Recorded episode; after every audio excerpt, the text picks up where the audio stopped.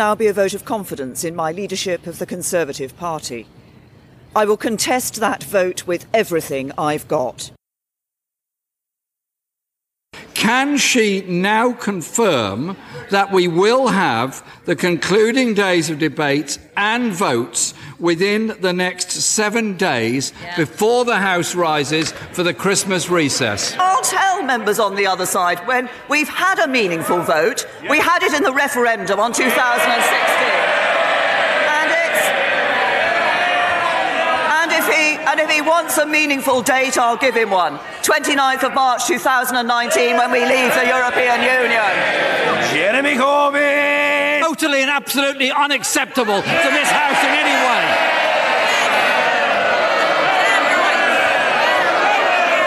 This House, this House agreed a programme motion. Yes. This House agreed the five days of debate. This House agreed when the vote was going to take place. The government tried to unilaterally pull that and deny this House deny this House the chance of a vote on this crucial matter. The Prime Minister and her government have already been found to be in contempt of Parliament. Her behaviour today is just contemptuous of this Parliament and of this Hallo, Jenny hier. Ich habe eine spontane Folge für euch aufgenommen zusammen mit Steve Hudson, der war bereits Gast im Einmischen Podcast zum Thema SPD und zum Thema Aufstehenbewegung. Diesmal haben wir gesprochen über die aktuellen Ereignisse in Großbritannien, den Brexit-Deal, den katastrophalen Zustand der Tory-Regierung und die Chancen von Theresa May, den aktuellen Misstrauensantrag ihrer eigenen Fraktionsmitglieder zu überleben. Ich wünsche euch viel Spaß mit dem Gespräch und ihr wisst ja, hinterlasst nette Kommentare, gute Bewertungen und den ein oder anderen Euro zur technischen Verbesserung. Bis bald und viel Spaß noch beim Rest der Woche. So, hallo und willkommen zu einer Co-Produktion, einer Zusammenarbeit zwischen dem Einmischen Podcast von Jenny Günther. Hi Jenny. Hi Steve. Und unser neuer Podcast Hub 10 FM. Also guten Tag. Wir sind hier aus gegebenen Anlass über Brexit, diese Massenkarambolage zu sprechen, Theresa May, dieses so schlechte Bild einer Regierung, die sie gerade abgibt und alles, was dazu gehört. Und äh, Jenny wollte einige Fragen dazu stellen. Also Jenny, los. Also freu mich, ich freue mich erstmal, dass ich hier zu Gast sein darf und ein paar Fragen stellen kann, Steve, weil ich bin ein bisschen verwirrt, was denn eigentlich auf der Insel los ist. Es scheint mir eine, eine riesige Katastrophe zu sein. Äh, erstmal, wie ist es eigentlich so weit gekommen? Also der Brexit, die Entscheidung. Es sagen ja alle in Europa momentan, also wenn die Briten doch endlich vernünftig sein würden und diesen Brexit absagen würden, dann wird schon alles wieder in Ordnung kommen. Bist du auch der Meinung? Nein, ähm, eindeutig nein. Also wie ist es dazu abgekommen? Also es fing an, es gab immer ein rechtskonservativer Flügel innerhalb der Konservativen bei uns, die immer gegen Europa waren. Und das waren sozusagen die Erben Margaret Thatchers, die jegliche staatliche Einmischung sozusagen, ne? ähm, der, der, Kindermädchenstaat haben sie es genannt, ne? den sie ablehnten. Also die wollten also, dass man Umweltregulierung oder Arbeitsstandards hat, das fanden sie alles ganz, ganz schlimm. Und EU mit ihren Normen äh, haben sie deswegen auch abgelehnt. Nur, die waren immer, ehrlich gesagt, so ein ganz kleiner Flügel, nicht besonders bedeutend. Die haben aber immer ziemlich viel Radau gemacht und wurden auch ermutigt von Thatcher, die auch am Ende ihres Lebens dann ähm, auch sehr gegen die EU war, obwohl sie selbst die Maastrichter Verträge unterzeichnet haben. Äh, und um diese Flügel endlich mal ruhig zu stellen, ähm, hatte David Cameron 2015 diese Volksabstimmung ähm, ins Leben gerufen, so mit diesem elitär, elitären Dilettantismus, vorgewiesen hat, ach, das wird schon, und aber das gewinnen wir einfach und dann verstummen sie einfach alle mal. Ne? Nur äh, das hat Cameron schon gemacht, auch zum Beispiel in der Frage der schottischen Unabhängigkeit und hat beinahe verloren. Äh, gerade noch gewonnen. Und dann auch zur EU. Und natürlich zur EU hat er verloren, weil es hat sich herausgestellt, es sind Millionen Wähler gegangen, die auch vorher nie sich bei Unterhauswahlen sich beteiligt haben. Und die haben gegen den Verbleib in der EU äh, gestimmt, weil es so viel aufgestaute Wut da gibt. Das war zum Teil auch, auch angefeuert von einer sehr rechten Presse, von einer zum Teil sehr rassistischen Kampagne, die gegen EU und gegen Einwanderer überhaupt und alles sehr vermischt hat. Aber vor allem, also rein wirtschaftlich, man konnte sehen in den vielen, vielen Landstrichen, die von den Konservativen wirklich brachgelegt wurden über Jahrzehnte, wo früher wir die Schwerindustrie hatten, also in Südwales, in Nordengland, wo früher so Bergbau, Kohle, Stahlindustrie, Schiffsbau, wo es das alles gab, das mittlerweile, die hatten die ganzen Fabriken einfach geschlossen. Ne? Und äh, wo früher Leute als sehr gut bezahlte Stahlarbeiter arbeiten dürften, äh, wo dann hattest du oft dann Männer, die vielleicht ihr Dasein fristeten als äh, Sicherheitsfachmänner vor einem Supermarkt. Und es waren so diese verlorenen, vergessenen Menschen ne, der klassischen Arbeiterklasse, die auch sehr, sehr stark für Brexit gestimmt haben. Und äh, das Motto dabei war Taking Back Control. Wir wollen die Kontrolle wieder, ähm, wieder erlangen. Ähm, weil mit diesem ganzen Neoliberalismus der letzten 20 Jahren, 30 Jahren, es ist nicht nur Geld von unten nach oben verfrachtet worden, sondern auch die politische Macht. Und man fühlte sich, glaube ich, in sehr vielen Gegenden so machtlos. Und dieser Spruch, Taking Back Control, ähm, hat, äh, ist richtig gut angekommen bei denen. Und für die war ähm, Brexit auch ein Zeichen dafür, dass wir endlich mal das Sagen haben. Weil es war tatsächlich so, viele Fabriken wurden abgebaut und wieder in Slowenien oder Slowakien oder Rumänien oder sonst wo wieder errichtet, wo die Arbeitskräfte billiger waren. Und das waren Menschen, die von der Mitgliedschaft in der EU wahrscheinlich sehr wenig hatten, weil die eben nicht Toskana Urlaub machen und kein polnisches Kindermädchen haben und äh, nicht mal ein Ferienhaus in Südfrankreich. Also bei diesem Taking Back Control geht es eigentlich gar nicht darum, dass man wirklich aus der EU austreten will, sondern es geht um ein Zeichen allein gegenüber der eigenen Regierung auch, weil das, was du alles beschrieben hast, sind ja Folgen von unter anderem auch Thatchers Politik gegenüber dem Arbeiter, vor allem in Großbritannien. Und diese Machtlosigkeit, die man vielleicht als Bürger oder als Arbeiter gefühlt hat gegenüber der Tory-Regierung dieser Zeit und dann auch New Labour, die ja auch nichts dagegen getan haben. Also wollte man vielleicht als Bürger, als Wähler mal zeigen, wir bestimmen hier. Das ist eine Demokratie und wenn ihr nicht auf uns hört, wenn ihr euch nicht um uns kümmert, dann zeigen wir euch mal, wer hier eigentlich die Macht hat. Ging es eigentlich darum? Ja. Nicht unbedingt um den Austritt aus der EU? Äh, sowohl als auch. Ne? Also unter Thatcher, auch unter Tony Blair, Gordon Brown bei New Labour, ähm, wurde die EU gerne als Prügelknabe benutzt. Also alles, was unliebsam war, hat man gesagt, ach, das müssen wir machen, das ist die EU. Also die Regierung konnte immer sozusagen die Schuld in die Schuhe von Europa schieben, ohne jeweils wirklich zu erklären, dass sie dazu bestimmt haben, den Europarat. Na, aber ähm, gleichzeitig gibt es auch ähm, richtig materielle Probleme mit der EU, weil ähm, ich glaube, in Deutschland, wir denken oft an Europa als Zeichen für Internationalismus, ne, dass man jenseits vom Nationalismus geht. Das ist sehr, ich fühle mich auch durchaus wie Europäer. Ich glaube, ich habe mittlerweile mehr Jahre auf dem europäischen Festland gelebt und gearbeitet als in meiner Heimat Großbritannien, in verschiedenen Ländern. Ich bin gelebte Europäer, ich habe eine europäische Frau, europäische Familie. Ähm, aber Europa in der politischen Form der heutigen EU ist nicht nur Internationalismus oder ist vielleicht kaum Internationalismus. Es ist eigentlich ein abgeschottetes, abgegrenztes Kontinent, was eine Mauer gebaut hat zu Syrien, was Leute im Mittelmeer ertrinken lässt, weil die nicht im Flieger steigen dürfen, wenn sie flüchten wollen, die keine Asyl beantragen können, zum Beispiel in den äh, Ländern des Nahosten oder von Afrika.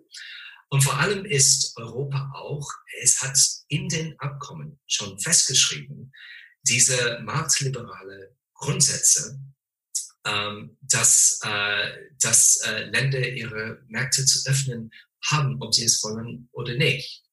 Und äh, da gab es auch viele Kritik, zum Beispiel als Mitterrand in 81 mit einem sehr sozialistischen Programm äh, äh, seine Regierung antrat, ähm, wurde dann flüchtete das Kapital. Ne? Also weil er wollte so sehr hohe Vermögenssteuer und dann geht das Geld weg. Ne? Die Investoren ziehen ihr Geld aus dem Land zurück. Nur das ist eine Grundfreiheit von Europa, die Freizügigkeit von Kapital. Und das ist auch zum Beispiel, wenn in Großbritannien, wenn eine Corbyn-Regierung kommt und die ähm, großen Konzernen ähm, und großen Vermögen besteuern will, dann wird das Geld aus dem Land bezogen. Es wird auch Angriff auf die Kapitalmärkte verursachen. Und das ist momentan festgeschrieben in den europäischen Verträgen. Und die können wir nicht demokratisch abwählen. Das kann eigentlich nur, also das kann nur geändert werden, wenn alle Europamitgliedstaaten dazu stimmen. Also insofern, ähm, diese demokratische Defizit äh, hat man in Großbritannien eigentlich immer angeprangert, sowohl von rechts als auch von links. Und ich sehe leider extrem wenig Bewegung momentan in Europa, diese Dinge auch zu, zu lösen. Äh, da muss ich aber auch anbringen, da erinnere ich mich, ich habe mal zwei bulgarische junge Menschen mitgenommen. Die waren auf dem Weg nach Großbritannien, London. Mhm. Äh, und die wollten da Arbeit finden. Das wäre vor ein paar Jahrzehnten gar nicht möglich gewesen, dass sie sich so frei auch bewegen können in Europa, aufgrund der Tatsache, dass überall Grenzposten waren. Also dieser freie Markt bedeutet auch freie Bewegung für Arbeitnehmer. Ich sage ja nicht, dass, also das ist, glaube ich, der einzig gute Punkt, den man überhaupt hat, dass, dass die innereuropäischen Grenzen praktisch abgeschafft wurden und dass man sich frei bewegen kann, wenn man will. Und das heißt nicht nur diejenigen, die Geld haben, sondern auch diejenigen, die versuchen, innerhalb von Europa ein besseres Leben zu finden. Ich bin auch ein Nutznießer davon. Ne? Also damit konnte ich auch nach Deutschland kommen, äh, einfach so. Ich meine, trotzdem, das Ausländeramt war nicht sehr freundlich. Naja, okay, das ist, ähm, das ist ein deutsches Problem. In Großbritannien tatsächlich, man, man sieht, aber wir haben sehr, sehr viele Leute sind gekommen, ähm, besonders aus äh, östlich, östlichem Europa. Aber da, es gibt kaum Investitionen. Anstatt in neue Maschinen und bessere Produktivität zu investieren, die stellen Leute ein zum Billigslohn, lassen sie da arbeiten, also mittlerweile sind die ganze Agrikultur oder so wird davon betragen, ähm, anstatt so äh, neue Maschinen zu kaufen. Und die Produktivität in Großbritannien stagniert massiv deswegen. Ähm, also das ist natürlich für diejenigen, die kommen, äh, eine Verbesserung der Lebensstandards. Aber es ist auch sehr marginal. Die leben oft in richtig ähm, beschissenen Umständen in, in Großbritannien. Ähm, das ist auch, in, auch leider eine Ausbeutungsmaschine. Äh, hm. Bevor wir zu den aktuellen Ereignissen kommen, noch mal eine Frage. Und zwar zum Thema, wie steht eigentlich Leber zu dem Ganzen? Weil soweit ich das zwischen den Zeilen immer mal gelesen habe, ist Corbyn ein absoluter Gegner des europäischen Systems, was wir momentan haben. Also dass Brüssel, wie es jetzt ist, die europäischen Verträge, wie sie jetzt sind, lehnt Corbyn eigentlich schon immer ab. Weswegen ich es ja ganz lustig finde, dass zum Beispiel Momentum von Corbyn erwartet, diesen Brexit-Deal zurückzunehmen und diesen Brexit abzusagen. Weil er persönlich ist ein absoluter Gegner von dem Europa, das wir momentan haben. Also, wie, wie hat sich der Labour eigentlich entwickelt in den letzten Jahrzehnten? Also, also ganz kurz zusammengefasst. Also die Labour-Linken haben ja immer diese Demokratiedefizit in Europa angeprangert. Ne? Momentan haben wir diese marktliberalen Mechanismen, die kaum rückgängbar äh, sind. Also zum Beispiel, es muss grundsätzlich ähm, privatisiert werden. Also staatliche Unternehmen werden nicht zugelassen. Und die haben das damals in den 70er Jahren als massiver Angriff gegen die Handlungsfähigkeit von einem linken, von linken Regierung auch gesehen. Und dazu waren sie auch gedacht. Also die hatten nicht Unrecht damit. Und vor allem, weil man diese Dinge nicht demokratisch ändern könnte. Also wir können zum Beispiel Europaabgeordnete wählen, aber das ist kein, das ist ein Parlament ohne Gesetzgebungsinitiative. Ähm, Sie können nichts machen. Ähm, äh, und äh, also diese Kritik bestand immer. Ähm, meines Erachtens stimmt auch leider. Also wir brauchen ein viel demokratisches Europa. Ähm, aber als es dann zum, zur Brexit-Volksabstimmung ähm, kam jetzt vor zwei Jahren, äh, war Corbyns Position eindeutig die der ganzen Partei, die er auch vertreten muss. Ähm, das ist Remain Reform. Also wir bleiben in der Europäischen Union, weil wir unbedingt transnationale Standards brauchen, was Arbeit angeht, was Umwelt angeht und so weiter, äh, Steuer angeht. Ähm, aber wir müssen das unbedingt reformieren. Äh, und er hat dafür 100 Auftritte, über 100 Auftritte in dieser Zeit vor der, vor der Volksabstimmung absolviert. Ähm, nun nachher, die, das war, als er relativ frisch war als Labour-Anführer. Und die, der Großteil der Fraktion wollte ihn unbedingt rausputschen, weil deren Karrieren waren am Ende. Äh, und äh, ähm, er wurde dann direkt nach diesem Brexit-Votum, ähm, da kam diese Putschversuch von der Fraktion. Mit der Ausrede, Corbyn hätte nicht genug gemacht, um den Brexit zu stoppen. Und das war also, das war eine Zeit von absoluter Krise. David Cameron war weg. Und auf einmal hatten die eigene Fraktion nichts Besseres zu tun, als deren eigenen Anführer äh, äh, so anzugreifen, was äh, für, für, für alle in Labour wirklich kaum zu verstehen war. Jetzt ist es aber so, die Abstimmung ist gefallen, das Ergebnis gibt es. Und es gibt zwei Arten, damit umzugehen. Äh, und das eine sagt, okay, die Menschen haben abgestimmt äh, und das müssen wir respektieren, weil es ist auch die Grundlage der Demokratie. Und der andere ist, nee, das ist so schlimm, im Grunde, wir müssen alles tun, um das zu verändern.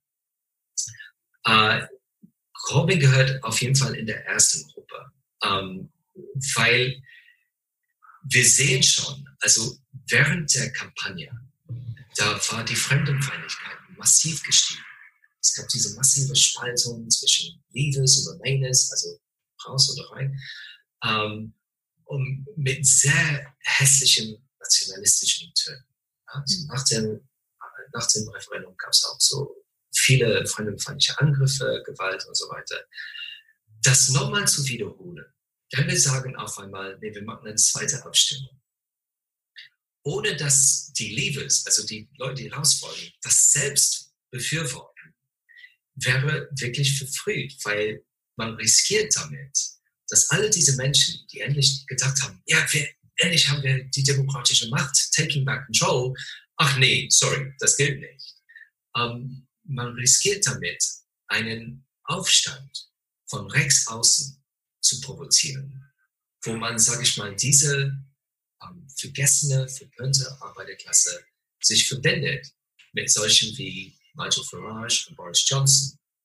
Äh, und das wäre das wär wirklich katastrophal. Ja? Also eine neue Abstimmung wird solche Wunden wieder aufreißen, dass wir uns das als Gesellschaft kaum leisten können. Ähm, dagegen aber, okay, also wir müssen das Brexit respektieren, aber dagegen, also was wollen wir? Also erstmal, wir wollen in Labour alle Standards behalten, die wir haben. Umweltstandards, Arbeitsstandards und so weiter. Uh, und noch weiter vorantreiben, auch so die Besteuerung von Großunternehmen und so weiter. Uh, wir wollen auch die Rechte von allen EU-Bürgern in Großbritannien auch sofort garantieren. Uh, und wir würden das gerne auch selbst behandeln, weil Labour würde ganz andere Ansätze bringen als äh, Theresa May, ja, die mit hm. diesem berühmten Backstop, äh, die hat jetzt die DUP, diese sehr rechtskonservative Partie, Partei aus Nordirland, ja, und die war, also die hat diesen Backstop erweitert, um die DUP mit äh, zu, ähm, mit, ähm, zu behalten in ihre, ihre äh, Duldung sozusagen der Regierung. Und das äh, wäre natürlich bei Label ganz anders. Hm. Also 2017 war diese Brexit-Entscheidung. Also das Volk hat gesagt, nee, wir wollen raus. Äh, 2016. 2016 schon. Ja. Ai, schon so lange her. Und was, also was mir bis jetzt klar geworden ist, selbst die Konservativen, selbst, selbst die Tories, die einigermaßen was zu sagen hatten, wollten da gar nicht raus ich glaube, Boris Johnson hat auch nicht wirklich damit gerechnet, dass dieses Votum so kommt, wie es gekommen ist. Er wollte das machen, um sich zu profilieren, war mein Eindruck. Ja, nee, wollte unbedingt nicht. Am Abend von der, von der Abstimmung, die sahen alle aus, wie als die, ähm, die, die, die vermutlichen Gewinner, die waren alle total am Boden, weil die wüssten, die müssen jetzt dieses Brexit liefern. Und ja. also für Boris Johnson, es geht ihm nur darum, selbst Premierminister zu werden. Es geht nur um den persönlichen Ehrgeiz. Und er hat alle diese Dämonen sozusagen losgelassen, damit er selbst ähm, an die Spitze der Konservativen kommt, weil die konservative Basis ist extrem europaskeptisch. Und er wüsste, er konnte damit punkten. Äh, man sagt, vor der, vor der Kampagne hat er irgendwie, man hat eine große Zeitungskolumne, Kolumne, er kriegt irgendwie 300.000, 400.000 Euro im Jahr für eine wöchentliche, wöchentliche Kolumne in der rechten Zeitung Daily Telegraph. Und er hat irgendwie zwei Fassungen davon geschrieben, eins für Verbleib in der EU, und eins gegen. Und nur so am Vorabend hat er entschieden, ach, der war gegen, aber es ging nur um seine parteiinterne Chancen. Also so lächerlich und verwerflich ist das Ganze. Und äh, jetzt haben sie den Salat, dass sie Brexit liefern müssen. Und es geht einfach ja, weil keiner ein Konzept hat. Selbst die Tories, die dafür Werbung gemacht haben für den Brexit, unter anderem Boris Johnson, hatten überhaupt keinen Plan. Sie hatten überhaupt keine Idee, wie das aussehen könnte. Und das wirklich Ironische dabei ist, dass keiner von denen überhaupt dann die Macht bekommen hat, die sie dadurch wollten, sondern dass es Theresa May wurde, die genau. eigentlich eine der Tories war, die gesagt hat, ich will das eigentlich nicht, ich will den Brexit nicht, jetzt musst du den Brexit machen. Und mittlerweile habe ich sogar Mitleid mit ihr. Sie tut mir ein bisschen Naja, leid. also, also warum war Theresa May Remainer? Also ihr Mann ne, arbeitet bei einem milliardenschweren Hedgefonds ne, ah. der City. Natürlich wollen die das nicht. Ja, da kann, kann ich mir nicht vorstellen, dass sie das dann nicht will. ja, also die wollen, dass alles so bleibt, wie es ist, weil die Londoner City für die momentan extrem gutes Geld. Also das Clearinghouse ist sozusagen extrem viele Währungstransaktionen für ganz Europa gehen durch London. Äh, und äh, die wollen das unbedingt so behalten, aber das droht schon abzubrechen, weil es sind schon manche Banken, die aussiedeln nach Frankfurt, nach Dublin oder anderswo. Ähm, äh, aber die Idee, äh, die will in Europa bleiben aus, äh, aus einer emotionalen Zuneigung zu Europa, ähm, ist Quatsch. Das, äh, also die, das ist, äh, das hat kommerzielle Hintergründe bei den Konservativen. Jetzt hatten wir diesen Vertrag vorgelegt bekommen, der wirklich, ich hätte nicht gedacht, dass überhaupt die Engländer und die europäische, also europäischen Vertreter aus Brüssel einen Vertrag überhaupt hinbekommen. Jetzt gibt es einen Vertrag und die Reaktion in Großbritannien scheint zu sein, ja gut, dann lieber gar keinen Vertrag als diesen Vertrag. Warum eigentlich? Ja, also Theresa May hatte gebrüstet, weil die hat sich, nachdem sie die Tory-Führerschaft übernommen hat, die hat sich gebrüstet, okay, meine Aufgabe ist, Brexit zu liefern. Ne? Und mhm. wollte, die hat mit sehr rechten Parolen, Brexit means Brexit und sogar No Deal is better than a bad deal. Also mhm. kein Abkommen ist besser als ein schlechtes Abkommen. Und jetzt kommt sie mit einem denkbar schlechten Abkommen und sagt, das ist ja aber besser als No Deal. Also ist als kein Abkommen. Also das ist so eine Verdrängung. Alles, was sie versprochen hat, die hat damals diese ganzen Tory-Rechten in den Graswurzeln ähm, äh, Himmel auf Erde versprochen ähm, und kann das alles einfach nie, nicht liefern, weil die verhandelt mit einer Großmacht, die viel, viel größer ist. Ähm, und vor allem, die haben sich auch ähm, wirklich überfahren lassen in den Verhandlungen.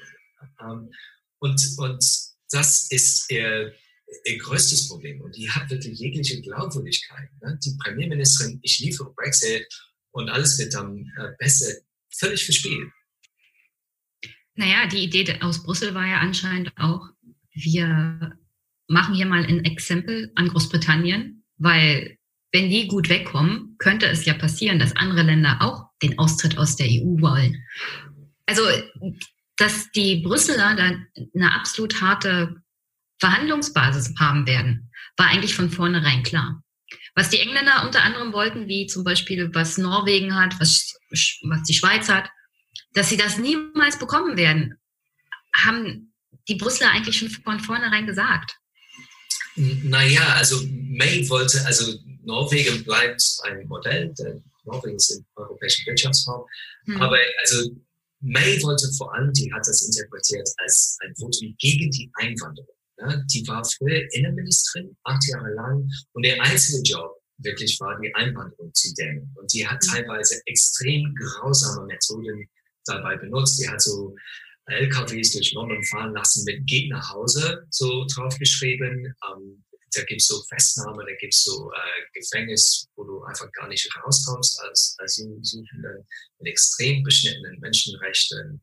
Ähm, die hat diese Windrush-Generation, also die Leute aus der Karibik, die gekommen sind in den 50er Jahren, als die noch britische Untertanen waren, ähm, also die britische Staatsbürgerschaft automatisch hatten, die hat diese Unterlagen vernichten lassen und dann diese Menschen sind teilweise ähm, aus dem Land äh, verwiesen worden. Die haben keine, also meistens jetzt sehr alte Menschen, keine Krebsbehandlung bekommen, zum Beispiel beim äh, britischen Gesundheitsdienst, äh, weil die nicht mehr nachweisen konnten, dass die Staatsbürger waren. Und die hat dann äh, unsere eigenen Staatsbürger ähm, aus dem Land verwiesen, wo die vermutlich erst als Kinder nach Großbritannien gekommen waren und diese anderen Länder, wo die herkamen, überhaupt nie seitdem nie betreten hatten. Also das ist die war ähm, ganz, ganz grausam als Innenministerin. Und diese äh, Taktik hat sie verfolgt. Also sie wollte unbedingt, dass Brexit so ein Stopp für Einwanderung ähm, äh, bedeutet, äh, dass äh, Leute aus der EU äh, nur erschwert dann noch weiter nach Großbritannien kommen konnten. Und deswegen war ähm, äh, alles, was mit dem Binnenmarkt zu tun hat, ähm, ausgeschlossen. Weil es hieß dann, also wenn man noch Mitglied des Binnenmarkts ist, da muss man die Freizügigkeit von Arbeitnehmern äh, noch gestatten. Und das hat sie ausgeschlossen. Ähm, und deswegen ähm, dann auch dann später noch getrieben durch die Tory-Rechten auch Zollunion auch ausgeschlossen. Äh, und das war das ähm, große Problem, ja, dass sie immer in den immer härteren Brexit getrieben hat. Nur was wir jetzt haben, weil wir, wir sollen vielleicht erst erklären, was überhaupt das Abkommen ist. Ja. Also was steht eigentlich in diesem Deal drin, was so kritisch vor allem in Großbritannien angenommen wurde oder nicht angenommen wurde in dem Fall? Also erstmal bleibt Großbritannien drin äh, in der EU, im Binnenmarkt, aber hat keine Rechte mehr mitzugestalten. Entsendet keine Europaabgeordnete, sitzt nicht mehr im Europarat. Also wir sind Rule Takers, nicht Rule Makers, also mhm. Regelnehmer sozusagen, wie man sagt in Großbritannien. Ähm, wir sollen ein, eine Scheidungsgebühr bezahlen ne, für bestehende Verpflichtungen von ungefähr 45 Milliarden Euro. Ähm, und danach ähm, soll nach zwei beziehungsweise vier Jahren, weil es kann noch länger werden, ähm, sollen wir in die, die Freiheit sozusagen erringen. Nur das Problem ist, wir haben diese berühmte irische Grenze.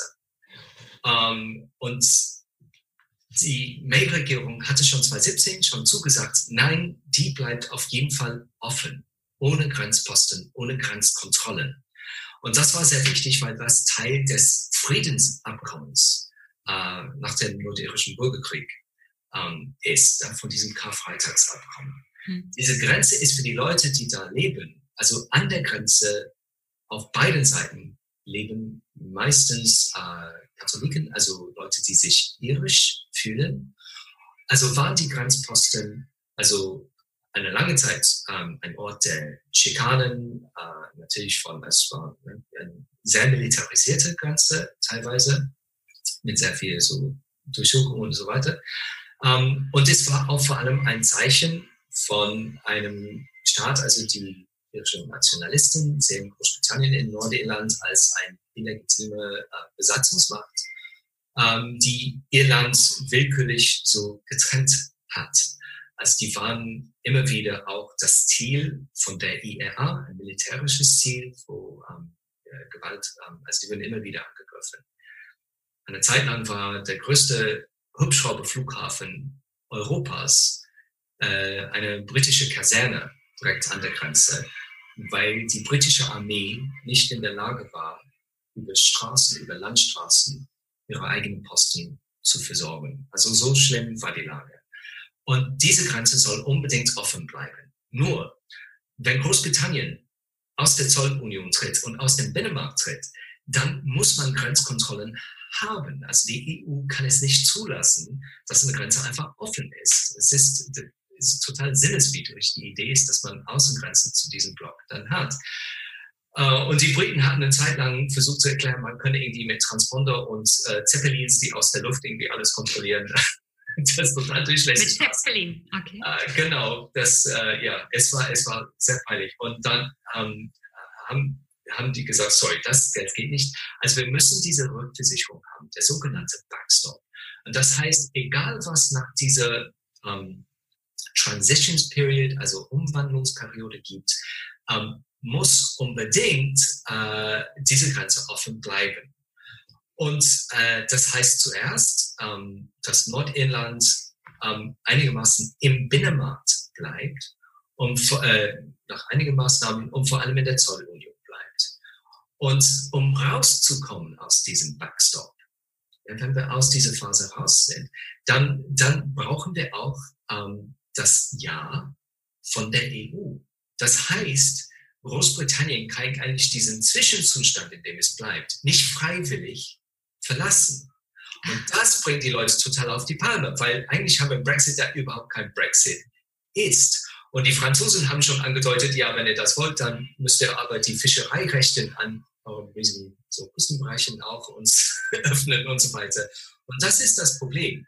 Und äh, Theresa May sagt, ja, wir werden schon bis dahin was neu verhandelt haben, aber was das ist, ist noch nicht klar. Hm. Und das war der Schachzug eigentlich von der EU ganz am Anfang. Die haben gesagt, auf Bestand zuerst verhandeln wir die Scheidung sozusagen und danach verhandeln wir, was danach kommt.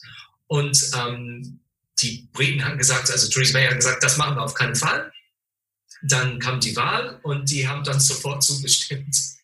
Äh, und das ist das große Problem. Also wir, wir bleiben in einem System, wo wir noch sehr viel Geld noch einzahlen, wo wir überhaupt keinen politischen Einfluss haben und wo es nicht mal sicher ist, dass wir da raus aus diesem Limbo irgendwann mal kommen. Also fasse ich das nochmal zusammen. Großbritannien lässt sich von der EU scheiden. Und wenn das eine normale Scheidung wäre, würde die EU euch sagen, okay, ihr dürft euch scheiden lassen, aber erstmal bezahlt ihr uns 145 Milliarden. Dann bleibt ihr bei uns wohnen, ihr kocht weiter und wir machen weiter die Regeln. Habe ich das ungefähr richtig verstanden? Ähm, also ich glaube so, ja, Großbritannien vielleicht, äh, schläft im Geräteschuppen jetzt, wenn das ja. eine Entscheidung wäre. du darfst im Keller schlafen. ja, sitzt gar nicht mit am Tisch. Ne? Ja. Also hat keine Entscheidungshoheit. Und deswegen kommen viele von diesen harten Brexiteers von den Tories und sagt, das ist gar nicht, was wir wollten. Keiner will das. Also was ich mitbekommen habe, ist, selbst die Remainers und die Leavers, die sich eigentlich, selbst die einigen sich momentan darauf, okay, dieser Deal ist total scheiße. Wir können uns alle in dieser einen Sache einig sein, dieser Deal ist Mist. Also das Einzige, was dafür spricht, ist, dass kein besseres Deal möglich war. Das sagt ah. Theresa May. Und vor allem, dass am 29. März 2019, da läuft diese berühmte Artikel 50, na, da sind die zwei Jahre um. Und wenn sonst nichts passiert, wäre Großbritannien einfach dann oder wäre einfach raus, ganz ohne Deal oder mhm. Abkommen.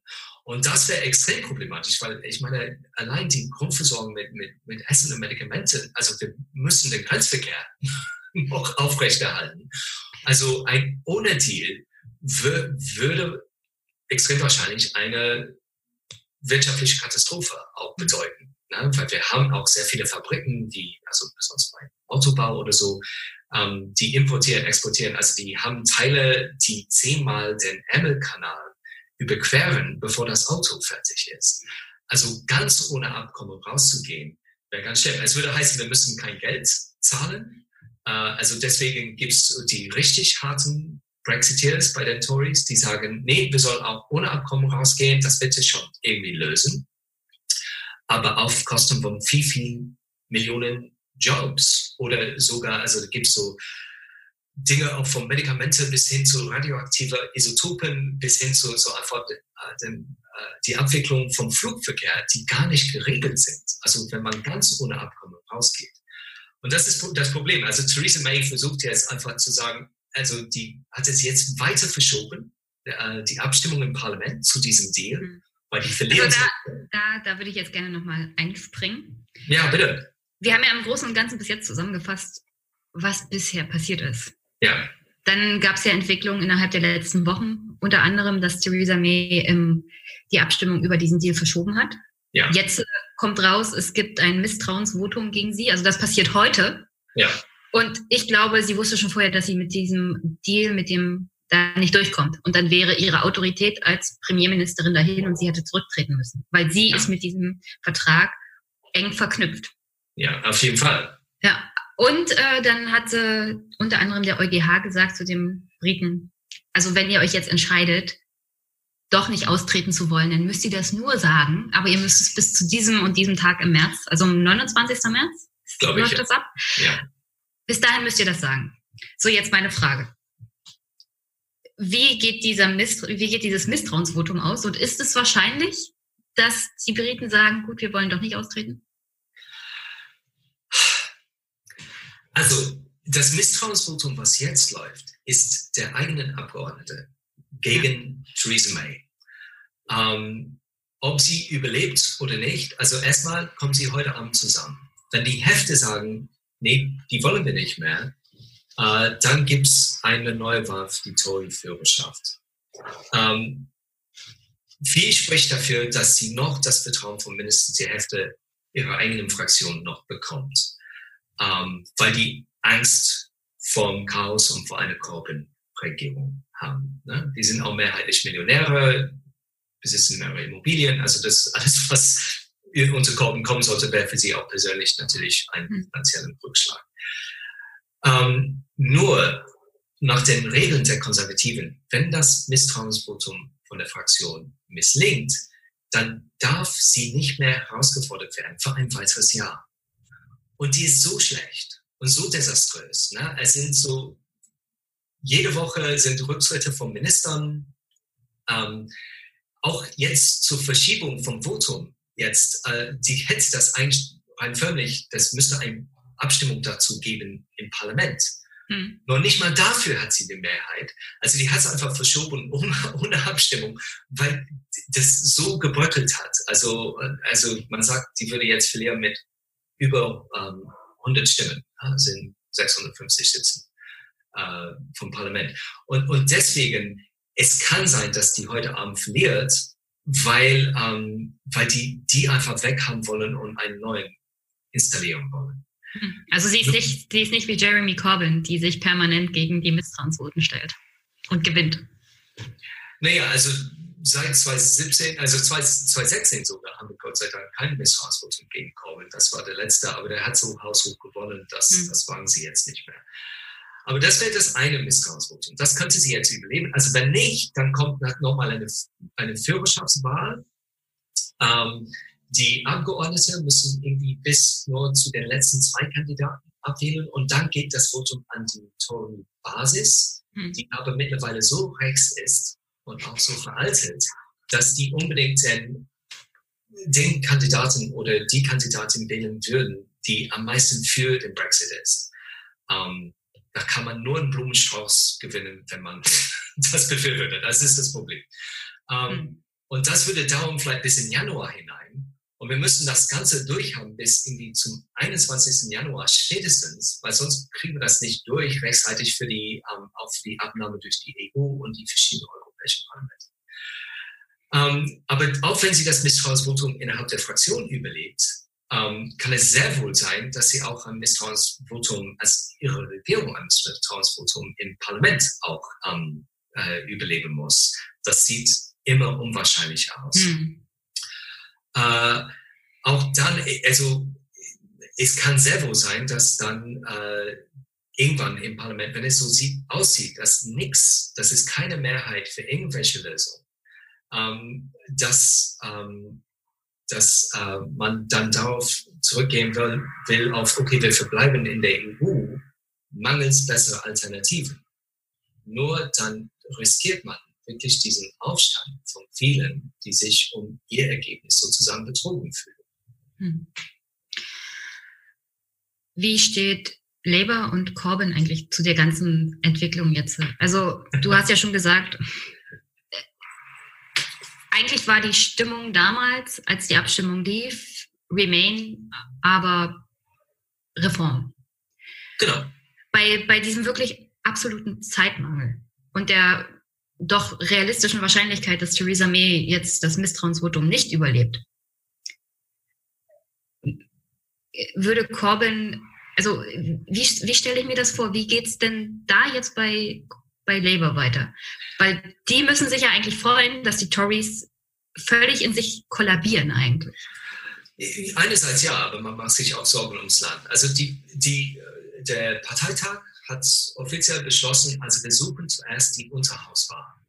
Was eigentlich sehr wichtig ist, weil es gibt momentan keine Mehrheit. Es gibt Mehrheiten gegen was. Ja, es mhm. gibt Mehrheiten gegen Mays beschissenen Brexit-Abkommen. Ähm, es gibt aber auch Mehrheiten gegen alle anderen Lösungen. Also gegen No Deal, Hard Brexit, ähm, äh, gegen zweite Abstimmung. Also man hat für nichts eine Mehrheit. Also, dass wir zuerst mal die Unterhauswahl einfordern. Und besonders nachdem die Regierung, dessen einzige Aufgabe war, Brexit zu liefern, das nicht gemacht hat. Also, die haben es selbst zu ihrer eigenen Aufgabe, einzigen Aufgabe gemacht. Ähm, dann gehört sie wirklich abgewählt. Dafür wird Labour ein Misstrauensvotum stellen. Aber erst dann, wenn wir es gewinnen können. Also, mhm. also viele Tories sagen, wir sind gegen May, aber wir würden nicht mit Labour ein Misstrauensvotum in die Regierung mitvotieren. Also, und da muss, müssen wir leider noch ein bisschen warten. Wenn das Misstrauensvotum nicht gelingt, ähm, dann ist auch eine zweite Volksabstimmung eine Möglichkeit. Ähm, nur die Gefahr dabei, wie, gesagt, ist, sehr viele Leute hätten dann das Gefühl, auch Leute, die Remain ähm, äh, befürwortet haben, dass, dass das ein bisschen geschummelt ist. Ne? Man lässt mhm. so oft abstimmen, bis das Ergebnis passt. Äh, und ähm, vor allem, das ist im Grunde ein konservatives Programm. Also viele von den Liberalen, ähm, die gegen Brexit sind, es gibt viele gute Menschen, die gegen Brexit sind, weil die sehen das ganze Rassismus, was mit dabei war. Und die sind dagegen oder gegen diese Fremdenfeindlichkeit. Äh, und die sind gegen diese Fremdenfeindlichkeit. Nur es war nicht perfekt in der EU. Und wenn wir eine zweite Abstimmung haben, also erstmals, es ist überhaupt nicht klar, dass Remain gewinnen würde. Also momentan in den Umfragen ein paar Punkte jetzt zu, zugunsten von Remain gegangen. Also es kann sein, dass man so gewinnt, äh, gilt aber als fraglich. Vor allem, weil äh, ich glaube, die, die Wahlbeteiligung wäre viel, viel höher auf beiden Seiten. Ne? Viele junge Menschen, die damals vielleicht nicht aus dem Bett gestiegen sind und für Europa zu stimmen, würden auf jeden Fall wählen. Aber die vielen, vielen Millionen, ähm, die nur zwei Jahren sich fragen, ja, warum ist das noch nicht passiert? Was ist das Problem?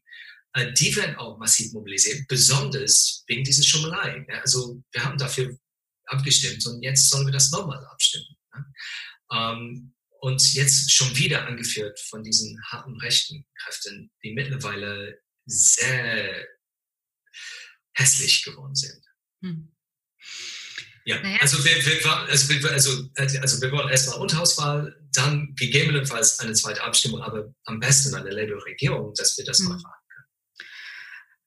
Also du weißt auch nicht, kannst auch nicht genau sagen, wo es jetzt genau hingeht, weil selbst wenn May jetzt diese, dieses Misstrauensvotum überlebt, ja stehen wir immer noch mit gar nichts da. Weil offenkundig würde auch dieser Vertrag, den sie ausgehandelt hat, oder die, die britische Regierung ausgehandelt hat unter ihrer Führung, nicht durch das Unterhaus gehen.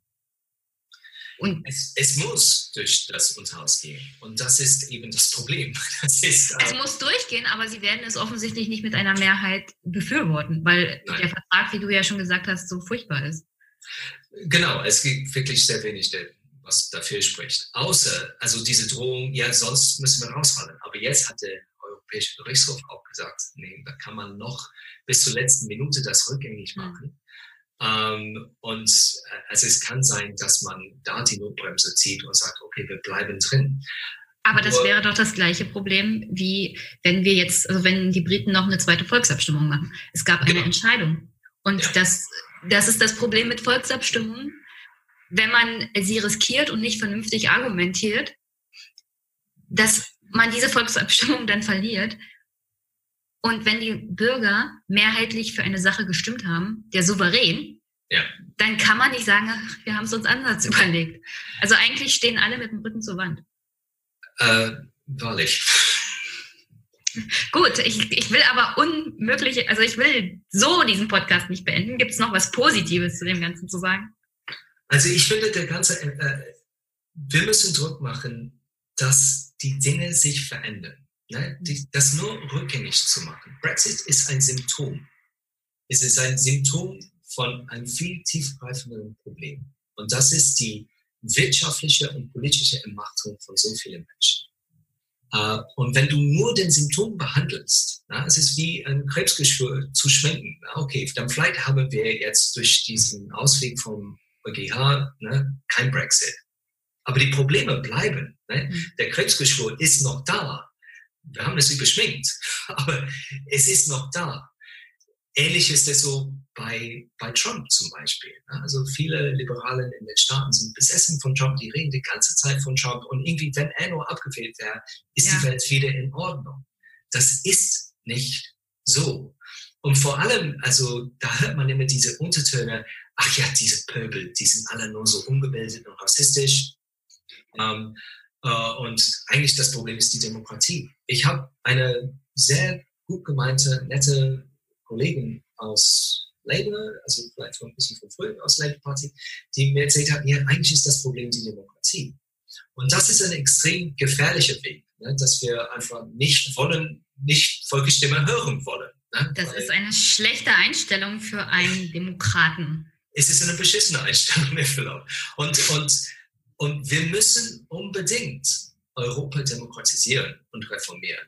Wir müssen auch die Handlungsfähigkeit haben. Also wenn man zum Beispiel von oben nach unten wieder umverteilen will, ja, mhm. solange wir die Kapitalfreizügigkeit haben, dass Investoren mit Knopfdruck ihr Geld aus dem Land ziehen können, wird jede Regierung, ähm, das dieses versucht, massiv angegriffen werden. Weil die Investoren, wenn es ist eine Art Kapitalstreik, die ziehen ihr mhm. Geld aus dem Land zurück.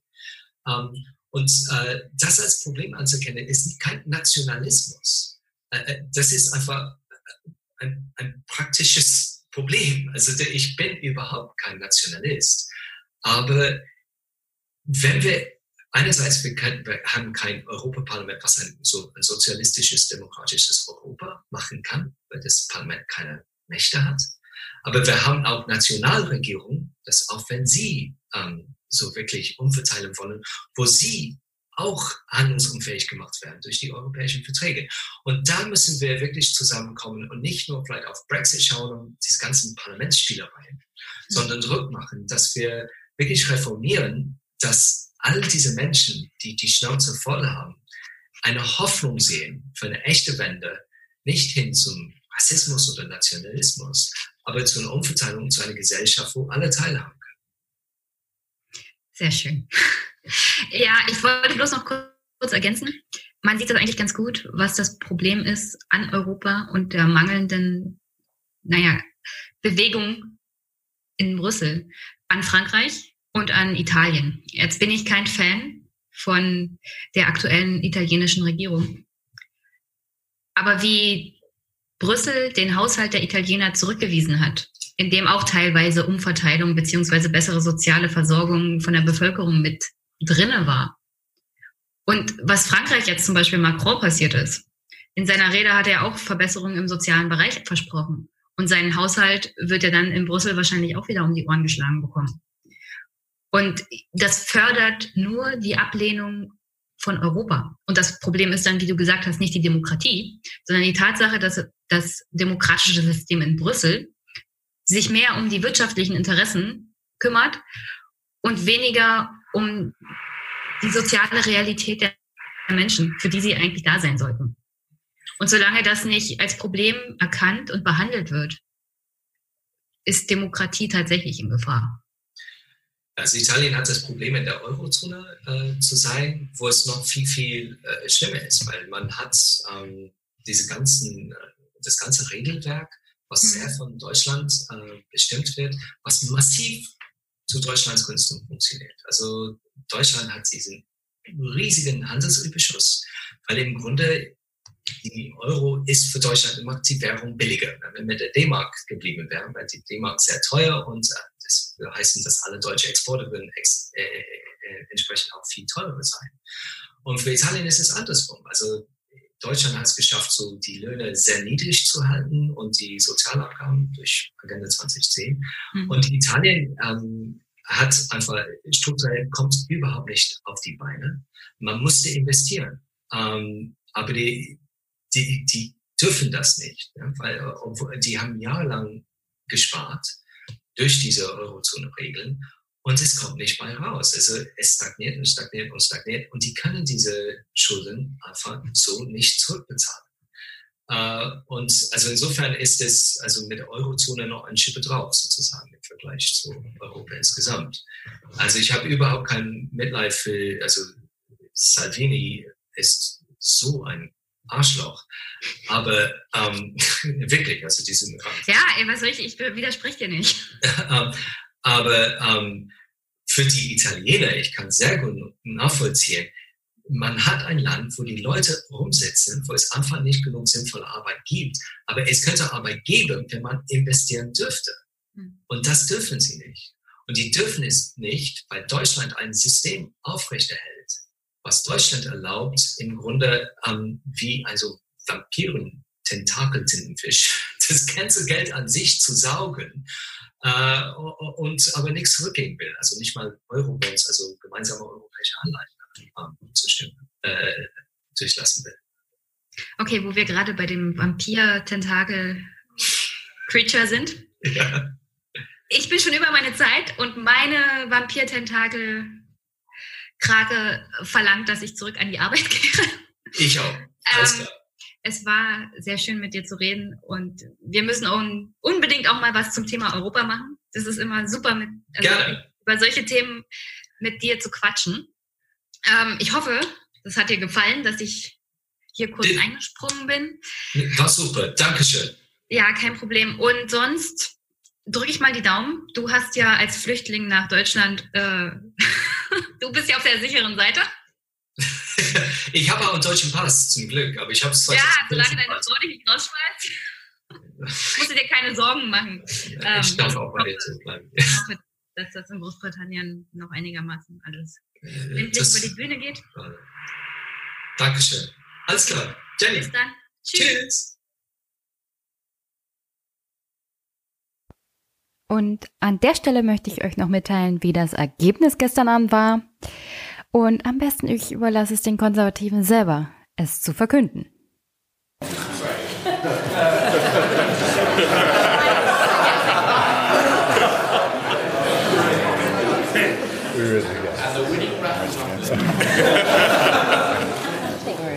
caption competition. Uh, good evening, uh, colleagues, uh, ladies and gentlemen. Uh, I'd like to thank the officers of the 1922 Committee for their help especially my, two assistant returning officers, Dame Cheryl Gillen and Charles Walker. Uh, the result uh, of the ballot uh, held this evening is that the Parliamentary Party does have confidence. Yeah!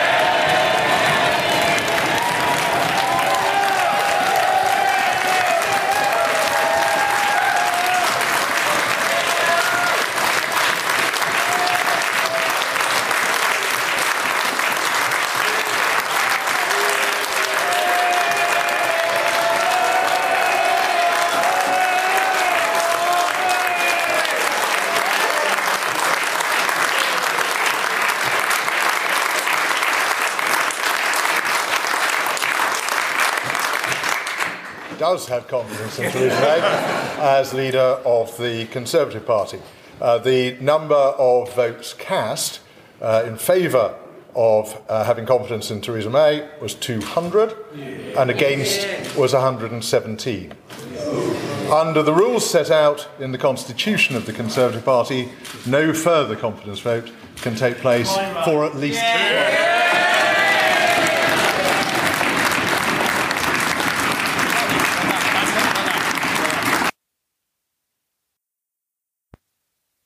Um dieses Ergebnis zu erreichen, musste Theresa May aber gleichzeitig versprechen, nach 2022 nicht mehr Vorsitzende der Tories zu sein und auch für die nächste Wahl nicht mehr anzutreten. Und die eigentliche Frage ist damit immer auch noch nicht geklärt. Geht denn dieser Deal den sie mit Europa gemacht haben, überhaupt durchs Parlament. Und das ist immer noch völlig offen. Ich meine, das Ergebnis war jetzt ziemlich gut. Die Mehrheit für sie war ziemlich deutlich. Aber ob das dann nachher bei der Abstimmung über den Deal, den sie mit der EU gemacht hat, auch so sein wird. Ha, das ist jetzt nicht ganz klar und die Euphorie der Tories jetzt ist natürlich groß und die von Theresa May wahrscheinlich auch. Mittlerweile ist sie ja auch auf den Zug aufgesprungen, dieser Deal ist besser als gar kein Deal. Obwohl sie ja, wie Steve vorher schon erzählt hat, eigentlich mit ganz anderer Art und Weise an diesen ganzen Verhandlungsprozess rangegangen ist. Lieber gar kein Deal als ein schlechter Deal war ja ihre Ansage. Und jetzt tickt eigentlich die Uhr bis zum 29.03. Das ist nicht mehr viel Zeit. Und ob die Brexiteers in der eigenen konservativen Partei jetzt Ruhe geben, ich glaube es eher nicht. Das wird kein schönes Jahr für Theresa May. Aber zum Glück leben wir ja nicht auf der Insel. Und ja, das wollte ich noch loswerden, bevor ich hier Feierabend mache. Bis Montag. Ciao.